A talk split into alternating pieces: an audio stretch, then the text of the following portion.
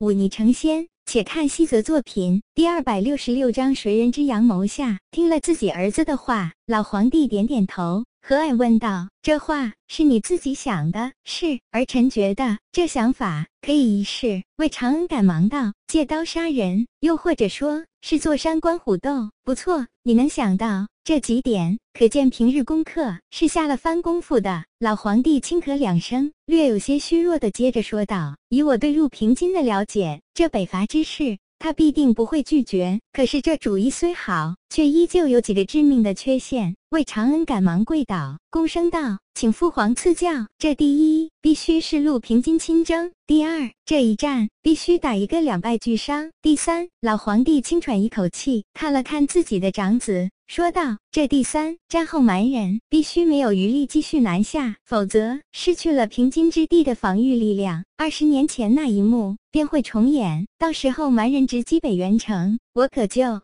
不敢保证还能像二十年前那样将他们打回去了。”魏长恩额头见汗，却依旧梗着脖子说道：“不会的，平津王号称麾下百万铁骑，而且蛮人上一次南下与北地骑兵交战，并没有取得丝毫优势，反倒是十几万人死在了雍齐关内，可见平津之地兵将之悍勇。若出可兰山雄关，直击大隋金帐王庭，不说一定可以攻下，却也绝对会让大隋元气大伤。如此一来，蛮人哪里还有能力南下？再者说，蛮人二十。”年前南下是因为我北方边境疏忽，未派重兵把守。这次平津王出征之后，儿臣亲率二十万南军到平津之地布防，即便蛮人依旧南下，也绝计讨不到好处。老皇帝微微点点头：“你真有胆子亲征。”魏长恩见自己父皇态度转变，立刻跪下道：“若能使我大梁边境安稳十年，便是儿臣死在北地也在所不惜。”老皇帝深深地看了看自己的儿子，良久才长吁一口气，说道：“行了，起来吧，你且回去，这是我再考虑考虑。”魏长恩走后，老皇帝从床榻上坐起，哪里还有之前病恹恹的样子？他一个人呆呆地坐了会儿。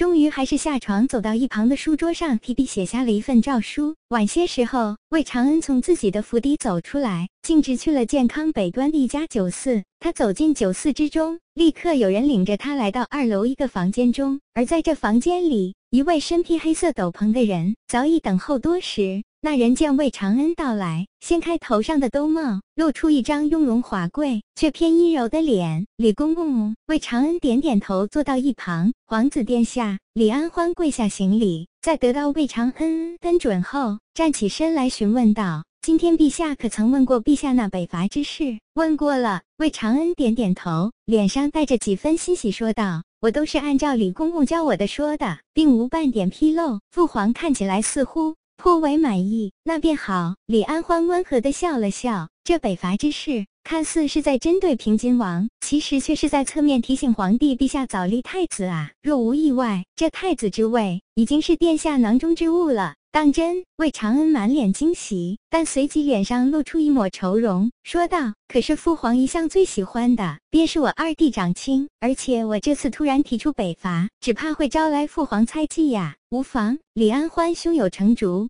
的笑了笑，说道：“二皇子殿下虽然的陛下喜欢，但陛下曾说过，二皇子性格太过跳脱，虽然讨喜，却并不适合坐这九五之尊的位置。反倒是大皇子，你性格沉稳，颇得他赞赏。”魏长恩哈哈一笑，开口道：“若日后本王登基，李公公便是最大的功臣，殿下只需安心等待，其余的事情。”只有老臣替你来做。李安欢跪地叩首，只是藏在阴影下的脸上，却有着一抹不易觉察的阴森。可蓝山雄关北一百七十里，那面容清倦的中年人坐在金帐中，他的身边站着一位近一丈高、肌肉若岩石一般的雄伟男子。哪怕在颇有几分凉意的初春，这男子依旧星着胸膛，胸膛之上的两道疤痕纵横交错。看起来十分狰狞。中年男人打开一封密信，看了看之后笑道：“蒙巴，过些日子那大梁的军队就要打来了，你可有把握把他们牵制住？”那雄奇的汉子拍了拍自己的胸口，姿态极尽粗豪，可一开口，声音却是弱女子般的阴柔婉转。温大人说的什么话，在咱们大隋，谁不知道？我蒙巴手下的十万儿郎最是精悍，个个都是可生猎虎豹的骁勇之士，无论马战不战，都绝不输给那平津王手下的黑甲军。温其良笑着点了点头，看着这足有他两人高的汉子，开口道：“莫要说大话，这一仗若胜了，你的不足便是第二金仗；若输了，便滚到冰原上。”去捞鱼。听了这话，蒙巴嘿嘿笑了笑，说道：“温大人尽管放心，平津之地号称百万精锐，我却不信他平津王敢都带出来。再者说，若真的都带出来了，反倒更好。这北原最是开阔，埋下百万人也毫无问题。”温其良笑着端起桌上一杯香茗，眯着眼细细品味，过了一会儿才说道：“贪生怕死是人的本性。”